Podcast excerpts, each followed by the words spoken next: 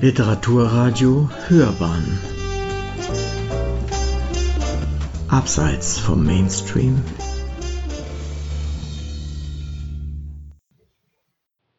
Gedichte gegen den Krieg und für den Frieden. Zusammengestellt von Manfred Orlik. Auch wenn Gedichte keinen Krieg verhindern oder beenden und auch keinen Frieden schaffen können, aber mit ihnen können wir unsere Sprachlosigkeit über das Schreckliche und Unfassbare überwinden. Gedichte zu diesen Themen hat es schon immer gegeben. In früheren Jahrhunderten wurde der Krieg in ihnen häufig verherrlicht. Erst mit den Gräueln des Ersten Weltkrieges wurde die Kriegslyrik zunehmend zur Antikriegslyrik. Dennoch erhoben Dichter und Dichterinnen schon immer ihre mahnende Stimme, wie diese kleine Auswahl zeigen soll. So thematisierte der Barockdichter Andreas Gryphius in seinem berühmten Sonett Tränen des Vaterlandes aus dem Jahr 1636 die Schrecken des Dreißigjährigen Krieges in einer bildhaften Sprache. Von der zerstörten Stadt bis zur Hungersnot und der wütenden Pest. Tränen des Vaterlandes. Wir sind doch nunmehr ganz, ja mehr denn ganz verheeret, der frechen Völker Schar, die rasende Posaun, das vom Blutfette Schwert, die donnernde Kartaun, hat aller Schweiß und Fleiß und Vorrat aufgezehret. Die Türme stehen in Glut, die Kirch ist umgekehret, das Rathaus liegt im Graus, die Starken sind zerhauen. Die Jungfrauen sind geschänt, und wo wir hin nur schauen, ist Feuer, Pest und Tod, der Herz und Geist durchfährt. Hier durch die Schanz und Stadt rinnt allzeit frisches Blut, Dreimal sind schon sechs Jahr als unser Ströme Flut, von Leichen fast verstopft, sich langsam fortgedrungen. Doch schweig ich noch von dem, was ärger als der Tod, was grimmer denn die Pest und Glut und Hungersnot, dass auch der Seelenschatz so vielen abgezwungen. Anna Luisa Karsch, die volkstümliche Dichterin aus dem vierten Stand, die dennoch mit Lyrik ihren Lebensunterhalt bestreiten konnte, schilderte in ihrer Ode ein Gebet an den Mars im Jahr 1761 den Sieg der Liebe über den siebenjährigen Krieg, der seit sechs Jahren schon wütete. Ein Gebet an den Mars. Du Gott des Krieges, lass die Erde. Dein Schritt mit Blut bemerkt ist fürchterlich, ist schwer. Verändere doch die schreckliche Gebärde und schüttle länger nicht den Speer. Dein wartet der Olymp und Amor mit dem Bogen, lauscht an der Mutter Fuß, steig von des Mordens Bahn zur Göttin dann betrüg den schlafenden Vulkan. Wie er vor Zeiten ward betrogen, von Waffenschmieden ist er matt wie Venus, die nach dir sechs Jahr geschmachtet hat. Wie reizend liegt sie da im Elysäerlenze, die Nymphe windet dir und Venus Myrtenkränze, die Blumen untermengt, schon gießt sie Nektartrank in goldene Schalen ein, und wenn auch Götter krank für heißer Sehnsucht sind, so ist's gewiss, Cythere, horch im Getümmel auf, sie Seufzer göttlich höre. Begib vom Kampfplatz dich zurück, geharnischt wie du bist an Haupt, an Arm und Fuße, Cupido zieht dich aus, und deinem ersten Kusse dankt unsere ganze Welt ihr Glück.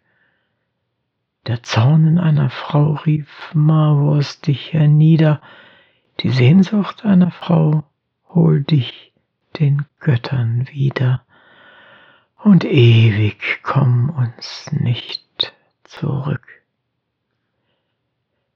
Durch persönliche Erfahrungen und Erlebnisse gehörte der Krieg zu den wichtigsten Themen der jungen deutschen Expressionisten. Viele von ihnen verloren ihr Leben auf den Schlachtfeldern des Ersten Weltkrieges. Das Gedicht Grodeck des Dichters Georg Trake entstand unter dem Eindruck der Schlacht von Grodeck in Galizien, an der Trakel als Sanitäter teilnahm. In dramatischer Weise brachte er sein persönliches Entsetzen über die Realität des Krieges zum Ausdruck. Wenige Tage später verübte er Selbstmord in einem Feldlazarett in Krakau mit einer Überdosis Kokain. Grodeck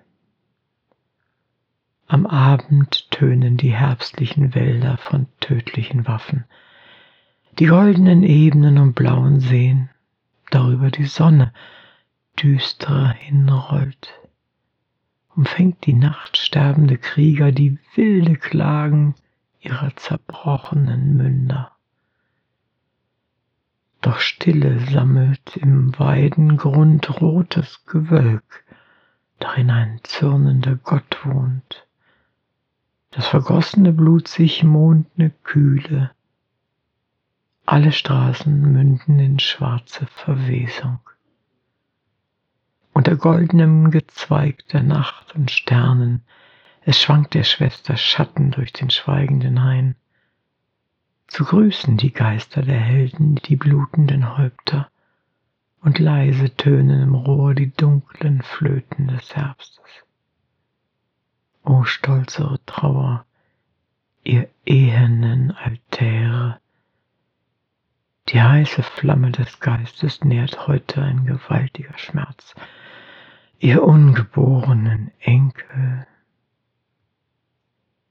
Der Schriftsteller und Kriegsgegner Kurt Tucholsky hat sich ebenfalls unter dem Eindruck des Ersten Weltkriegs in zahlreichen Artikeln, Zeitkommentaren und scharfzüngigen Glossen gegen Militär, Militarismus, Krieg und Gewaltherrschaft ausgesprochen. Maßgeblich war er an der Nie wieder Krieg-Bewegung in der Weimarer Republik beteiligt.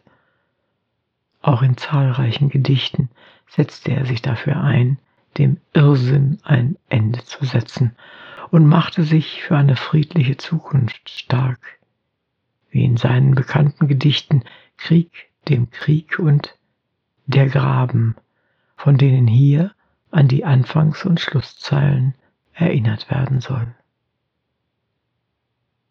Sie lagen vier Jahre im Schützengraben. Zeit, große Zeit. Sie froren und waren verlaust und haben daheim eine Frau und zwei kleine Knaben, weit, weit. Und keiner, der ihnen die Wahrheit sagt, und keiner, der aufzubegehren wagt, Monat um Monat, Jahr um Jahr. Werft die Fahnen fort, die Militärkapellen spielen auf zu eurem Todestanz. Seid ihr hin? Ein Kranz von Immortellen, das ist dann der Dank des Vaterlands. Denkt an Todesröcheln und Gestöhne.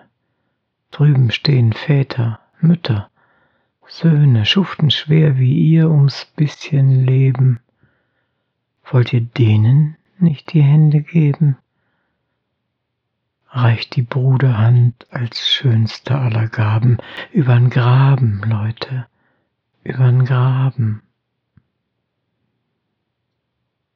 Zum Schluss der exemplarischen Auswahl soll der politische Schriftsteller Erich Fried zu Wort kommen Als kritischer Beobachter der Geschichte und Gegenwart hatte er unter anderem mit seinen Gedichten den öffentlichen und literarischen Protest gegen den Vietnamkrieg unterstützt.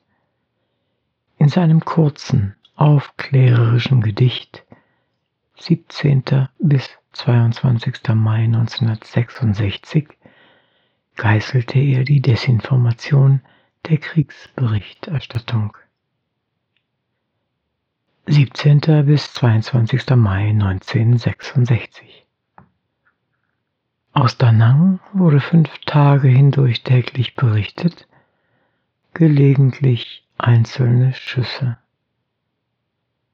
Am sechsten Tag wurde berichtet, in den Kämpfen der letzten fünf Tage in Da Nang bisher etwa 1000 Opfer. Sie hörten Gedichte gegen den Krieg und für den Frieden, zusammengestellt von Manfred Orlik. Sprecher Uwe Kulnig.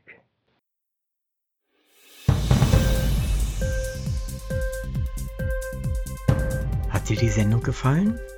Literatur pur, ja, das sind wir. Natürlich auch als Podcast. Hier kannst du unsere Podcasts hören. Anchor, Spotify, Apple Podcast, iTunes, Google Podcasts, radio.de und viele andere mehr.